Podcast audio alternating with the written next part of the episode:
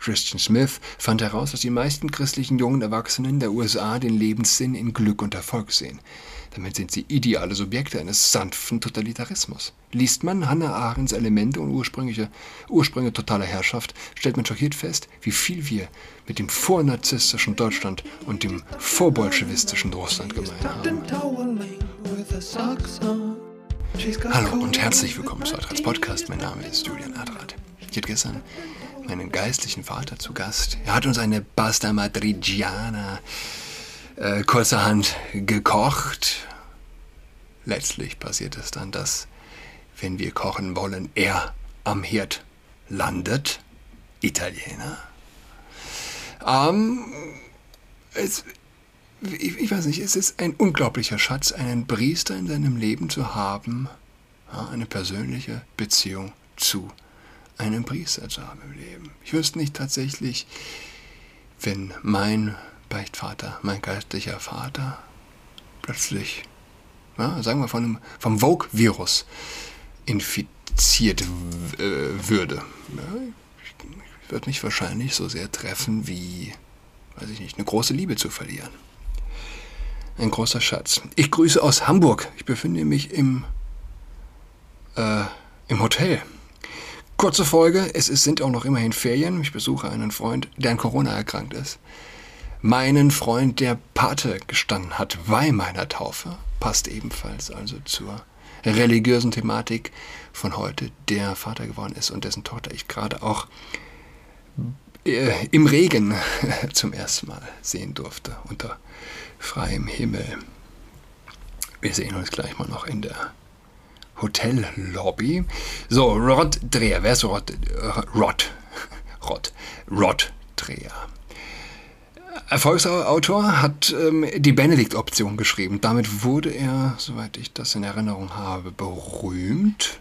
Von diesem Buch hat damals auch mein gastlicher Vater mir erzählt. Herr Dreher, fragt die junge Freiheit. Was ist die Benedikt-Option? Der Versuch, antwortet er, Menschen Hoffnung zu geben. Das passt sehr gut zu Weihnachten. Weihnachten ist, das vergessen wir oft, der Sieg des Lichts über die Finsternis. Welche Finsternis sehen Sie? Wir erleben eine Zeit, in der selbst der Klerus nicht an die Wahrheit der Verkündigung zu glauben scheint. Schauen Sie sich etwa die deutschen katholischen Bischöfe an. Was für eine bizarre pseudochristliche Religion bieten sie da an? Viele sind totale Konformisten. Die zu meinen Scheinen, das Christentum wäre ein Glaubensbekenntnis für liberale NGOs. Jedoch ist auch wahr, dass viele Christen, die noch zur Kirche gehen, der Glaube kaum mehr für, nee, dass vielen Christen, die noch zur Kirche gehen, der Glaube kaum mehr ist als Moralismus und psychologische Aufmunterung. Wir alle haben uns von dem entfernt, was das Christentum eigentlich ist. Inwiefern? Christian Smith, ein führender Religionssoziologe, hat festgestellt, dass die tatsächliche Religion der meisten Amerikaner unter 40 ein moralistisch-therapeutischer Deismus ist. Ein pseudochristlicher Glaube, laut dem Gott will, dass wir glücklich und nett sind und dass nur wirklich böse Menschen wie Hitler in die Hölle kommen. Und was meinen Sie? Ich glaube auch, dass Gott unser Glück will, aber noch mehr. Er will, dass wir gut sind. Gott will, dass wir nett sind, aber nicht auf Kosten von Wahrheit und Tugend. Das traditionelle Christentum, wie es von allen Kirchen gelehrt wird, betrachtet das Böse als real und lehrt, dass jeder von Gott gerichtet wird. Viele Christen aber wollen das nicht mehr glauben. Richard Niebuhr, der protestantische Theologe des 20. Jahrhunderts, definierte das liberale Christentum treffend ein Gott ohne Zorn hat die Menschen ohne Sünde in ein Reich ohne Gericht gebracht, durch das Wirken eines Christus ohne Kreuz. In Deutschland ordnet man, ordnet man, solche Worte eher einem Sektenprediger zu als einem Journalisten und Bestsellerautor. Warum haben Ihre Bücher solchen Erfolg? Ich glaube, weil ich ein ernstes Problem diagnostiziere, das viele spüren, aber nicht artikulieren können. Und ich biete eine Lösung an, zumindest eine Teillösung.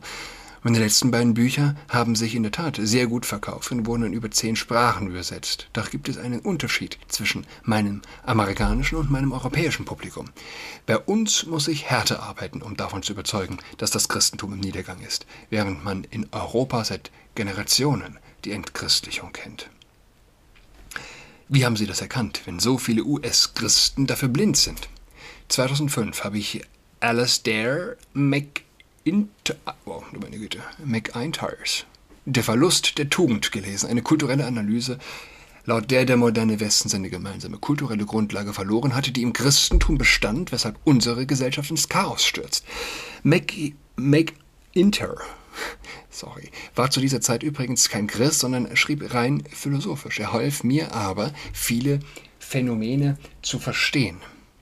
Zusammen mit dem erwähnten Christen Smith öffneten mir beide Bücher die Augen dafür, dass mein Land nicht christlich, sondern postchristlich und dass es sich darüber nicht im Klaren ist. Sie wurden in eine methodistische Familie hineingeboren. Wann fiel ihnen auf, wann fiel ihnen auf, dass etwas nicht stimmt? Nun, das Glaubensleben meiner Familie bestand nur darin, Weihnachten und Ostern zur Kirche zu gehen. Erst in meinen Zwanzigern entdeckte ich das Christentum und konvertierte zum Katholizismus. Ein Jahrzehnt lang war ich leidenschaftlicher, leidenschaftlicher Katholik, bis ich als Journalist über den Missbrauchsskandal schrieb. Mein Glaube hat, was ich da erfuhr, nicht überlebt. Warum nicht? Weil, wie ich erkannte, mein katholischer Glaube zu intellektuell war und ich die institutionelle Kirche idealisierte. So wurde ich 2006 als Schiffbrüchiger an die Küste der Orthodoxie gespült. Dabei glaube ich nicht, dass die orthodoxe Kirche ohne Sünde ist, aber sie ist eine wahre Kirche mit gültigen Sakramenten und schönen Liturgien. Ich musste Gott aber geloben, den Glauben bescheidener anzugehen und Kirchenpolitik zu meiden. Nun, das hat sich bewährt. Ich sehe meine Rolle darin, Brücken zwischen Katholiken, Orthodoxen und Protestanten zu bauen. Ein anderer interessanter, ebenfalls letztlich zur Orthodoxie konvertierter Christ ist. Ah, wie heißt der Gute? Jonathan Peugeot, der ähm, sich als Künstler betätigt und auch in Podcasts unterwegs ist. Er wurde äh, dann letztlich sehr bekannt über äh, als Gast in Jordan Petersons Podcasts, der auch ein persönlicher Freund von ihm zu sein scheint. Ähm, und er, er, sagt das Gleiche. Ihm, ist, äh, ihm, ihm, war sein katholischer Glaube zu intellektuell. Ähm, mir ist er das nicht. Aber das äh, wahrscheinlich ist das eine Versuchung, die uns alle angeht, wahrscheinlich auch orthodoxe Christen. Für ihr Buch haben sie Menschen aus der Sowjetunion interviewt. Was hat das mit Christentum zu tun? Die Idee zu dem Buch stammt von Leuten, die dem Sowjetkommunismus entkamen und die nun sehen, dass in den USA Dinge geschehen, die an das erinnern, was sie hinter sich gelassen haben. Als ich das erstmals hörte, schien es mir übertrieben. Totalitarismus?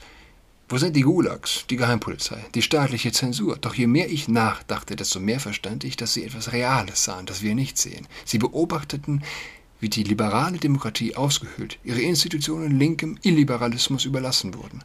Diese neue Ideologie, die Wokeness, ist besessen von Rasse, Geschlecht und radikalem kulturellem Egalitarismus. Es ist Marxismus, der sich in der Kultur ausdrückt, nicht mehr in der Wirtschaft. Inzwischen hat sie jede wichtige Institution im amerikanischen Leben erobert, vor allem das Big Business, weshalb sie so mächtig ist. Heute gilt nur noch eine Art zu denken als erlaubt. Wer davon abweicht, riskiert Job, Bankkonto und droht an den Rand der Gesellschaft gedrängt zu werden, etc. Aber kämpfen nicht etliche US-Kirchen dagegen an? Die Kirchen bei uns sind gespalten in Konservative und Liberale. Diese kämpfen für LGBTQ und gegen Rassismus, haben aber keinen Einfluss. Konservative Kirchen fürchten meist, sich gegen die sexuelle Revolution zu stellen, weil viele in ihren Kirchenbänken kompromittiert sind. Anstatt die Mittelschicht mit ihren Werten zu prägen, übernehmen sie nun deren Werte, sind also nicht länger christlich, sondern Institutionen der Mittelschicht mit angeschlossenem Gebet. Zudem fürchten bürgerliche Christen als Fanatiker zu gelten und um ihren sozialen Status. Einige evangelikale Kirchen führen den Kulturkampf, um Donald Trump zu helfen, doch halte ich das für Betrug. Diese Art konservativer Christen, meist ältere Leute, wollen glauben, alle Probleme wären gelöst, wenn man die Republikaner wählt. Sie, forderten, äh, sie fordern das Christentum als starke Kraft gegen radikalen Individualismus und Säkularismus. Wo lesen Sie das eigentlich heraus? Weder die Zehn Gebote noch die Bergpredigt bieten ein politisches Programm und Jesus sagt, gebt dem Kaiser, was des Kaisers ist. Was würde Dietrich Bonhoeffer zu Ihrer Frage sagen? Man kann Religion und Leben nicht trennen. In den USA sind konservative Christen meist sehr mit persönlicher Ethik befasst. Sie denken aber ungern über die soziale Wirkung der Lehre nach. Liberale Christen tun das Gegenteil. Sie bekämpfen Armut und Rassismus, was richtig ist, wollen aber nicht darüber nachdenken, wie sie persönlich leben. Das Christentum erlaubt es aber nicht, gleichgültig zu sein, weder gegenüber der Gesellschaft noch gegenüber der eigenen Lebensführung. Ich stamme aus dem Süden, wo Rassismus sogar in Gesetzen verankert war. Als Martin Luther King mit anderen dagegen auftrat, sagten weiße Pastoren, die Religion solle sich aus der Politik heraushalten. Später sagten die Liberalen dasselbe, als Christen sich für den Schutz Ungeborener eingesetzten. Der christliche Glaube schreibt, anders als der Islam, kein politisches Programm vor, aber ich glaube, dass ein nur dass ein nur persönliches, privates Christentum eine deformierte Version des Glaubens ist. Woraus für Sie also Moment, woraus für Sie also was ganz konkret folgt? Das Christentum gibt uns ein klares Beispiel, was es heißt, Mensch zu sein. Die römische Welt war unglaublich grausam. Sklaverei, Prostitution, Päderastie. Römer hatten gar das Recht, Sklaven zu vergewaltigen. Das Christentum änderte all das, denn es bot einen ganz anderen Blick auf den Menschen. Der britische Historiker Tom Holland zeigt, dass das Konzept der Menschenrechte, das wir für selbstverständlich halten, ganz auf das Christentum zurückgeht. Heute lehnen viele Christen Abtreibung und Todesstrafe ab, weil unser Glaube uns sagt, was menschliches Leben ist.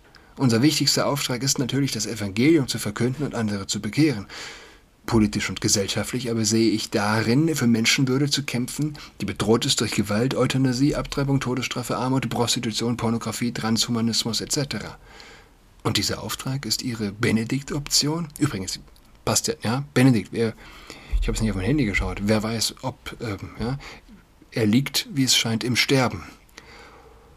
Und dieser Auftrag ist Ihre Benedikt-Option? Nein, in Verlust der Tugend kommt Mc, Mc Inter zu dem Schluss, der Westen stehe wie einst Weststrom, äh, stehe wie einst Westrom vor dem Untergang. Das Wichtigste sei daher, dass sich tugendhafte Männer und Frauen zu kleinen Gemeinschaften zusammenschließen, damit die Tradition der Tugenden im kommenden dunklen Zeitalter weitergelebt wird. Darunter versteht er die Benedikt-Option. Wir können nicht quasi die Welt ändern. Ziehen wir uns zurück in kleine Gemeinschaften und bewahren wir den Schatz. Ja, Benedikt-Option. Er sagte, dass wir einen neuen und zweifellos ganz anderen heiligen Benedikt erwarten. Wir traditionellen Christen stehen vor der Wahl, entweder normal in einer postchristlichen Gesellschaft teilzuhaben und zuzusehen, wie sich unser Glaube durch Assimilation auflöst, oder uns in gewisser Weise als getrennt zu betrachten, einander zu helfen, unseren Glauben in einer feindlichen Kultur authentisch zu leben. Das klingt nach Bildung einer Sekte. Für postchristliche Augen mag es so scheinen, doch ist es ganz normales, traditionelles Christentum. Leute, die die Benedikt-Option nicht gelesen haben, ich habe es übrigens auch nicht gelesen, meinen oft, ich riefe Christen dazu auf, sich in den Bergen zu verstecken. Unsinn! Es gibt keinen Ausweg aus der Moderne, außer man lebt wie die Amischen was ja fast niemand will. Die benediktinische Option besagt vielmehr, wer in der nachchristlichen Welt authentisch christlich sein will, muss ganz anders leben als der Rest der Welt und vielleicht auch, als er es heute tut. Ich nehme das Modell der Benediktinermönche und passe es an das Leben der Laien in der Welt an. Es geht darum, das Verständnis für unsere Glaubenslehre zu vertiefen, traditionelle spirituelle Disziplinen zu stärken und kräftigere Bindungen zwischen Familien und Gemeinschaften aufzubauen für eine christliche Lebensweise, die widerstandsfähig ist und sowohl leichte als auch schwere Verfolgung ertragen kann. In ihrem 2023 bei uns erschienenen, erscheinenden Buch Lebt nicht die Lügen eine Gebrauchsanweisung warnen sie vor einem sanften Totalitarismus. Wieso sanft? Wir denken bei Totalitarismus an Orwells 1984, doch ähnelt er in dem äh, ähnelt er dem in Axel, äh, Aldous Huxleys Schöne neue Welt. Die beruht also nicht auf Angst und Schrecken, sondern auf Manipulation, durch Komfort und Status. Wir sehen doch, wie bereitwillig die Leute Freiheit für Sicherheit und Bequemlichkeit aufgeben. Christian Smith fand heraus, dass die meisten christlichen jungen Erwachsenen der USA den Lebenssinn in Glück und Erfolg sehen. Damit sind sie ideale Subjekte eines sanften Totalitarismus. Liest man Hannah Arendts Elemente und ursprüngliche Ursprünge totaler Herrschaft, stellt man schockiert fest, wie viel wir mit dem vornarzisstischen Deutschland und dem vorbolschewistischen Russland gemein haben. Vor allem in Bezug auf die radikale Atomisierung der Gesellschaft und den Verlust des Vertrauens in die Institutionen. Was wir nicht erkennen, ist, dass Totalitarismus keinen Einparteienstaat braucht, werden alle wichtigen Institutionen von einer intoleranten antiliberalen Ideologie vereinnahmt, entsteht er auch. Sicher, als Gedankenverbrecher den Job zu verlieren, ist nicht so schlimm wie Sibirien, aber es kann immer noch schwerwiegend genug sein, um Angst davor einzuflößen, Abweichendes zu denken. Das ist es, was heute wir bei uns beobachten. Und Sie sehen nur ein Überleben, kein Entkommen. Nein, ich glaube, wir Christen müssen uns darauf vorbereiten, heute einer wahnsinnigen Linken, morgen vielleicht einer wahnsinnigen Rechten zu widerstehen. Doch vor allem, wo immer das Internet ist, gebiert es Wahnsinn. Selbst in Polen höre ich von jungen Katholiken, ernsthaften Katholiken, dass ihr Land den Weg Irlands geht, bis zum Glaubensabfall. Ein Gymnasiallehrer erklärte mir bei einem äh, den bei weitem größten Einfluss auf das Denken junger Polen hätten soziale Medien, nicht die Familie, nicht die Kirche, schon gar nicht der Staat, nein, das Internet. Es macht mich krank zu sehen, wie mein eigenes Land Quell für so viel Böses ist, das Menschen auf der ganzen Welt von Traditionen und Kultur trennt und sie zu Sklaven des Internets macht. Sich dagegen zu wehren, empfehlen Sie nicht? Doch, natürlich. So wie Viktor Orban, der sich mutig dagegen wehrt, ungarische Kinder der Gender-Ideologie auszusetzen. Wir sehen in den USA, wie das, was als einfache Kampagne für Toleranz begann, zu einem bösen Plan geworden ist. Lehrer sagen offen, dass sie im Kindergarten diese Ideologie verbreiten und feiern sich dafür, es vor den Eltern zu verbergen. Orban setzte gegen die Macht des Staates ein. Gut so, doch am Ende reicht nicht einmal diese aus, wenn eine Kultur zu sehr korrumpiert ist. Der Verlust der christlichen Religion, des Kults im Herzen der Kultur, hat das größte Hindernis für die Repaganisierung des Westens beseitigt. So müssen wir Christen nun Allianzen bilden, um im neuen dunklen Zeitalter zu bestehen.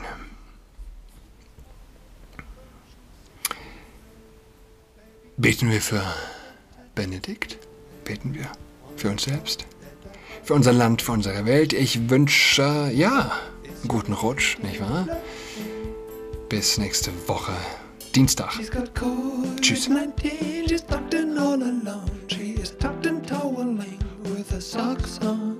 She's got COVID-19, she's tucked in all alone. She's tucked and toweling with her socks on.